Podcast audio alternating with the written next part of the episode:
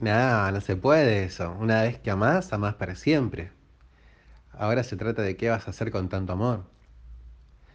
Yo me di cuenta de que el amor tiene un montón de roles. Podemos ser amigos, como vos y yo. Podemos ser pareja, como Diana y yo, que tenemos un matrimonio increíble. Podemos, ¿qué más? Ser hermanos y hermanas. ¿Quiénes son tus hermanos y hermanas? Bueno, yo soy tu hermano en Cristo, así que hermano cuento como hermano también. Hay papás, hay mamás.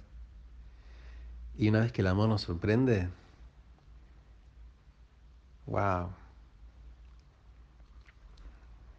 Yo siempre recomiendo entregarnos al amor de forma sabia y poderosa, sabiendo a quién entregarle esas partes exclusivas de nuestra alma.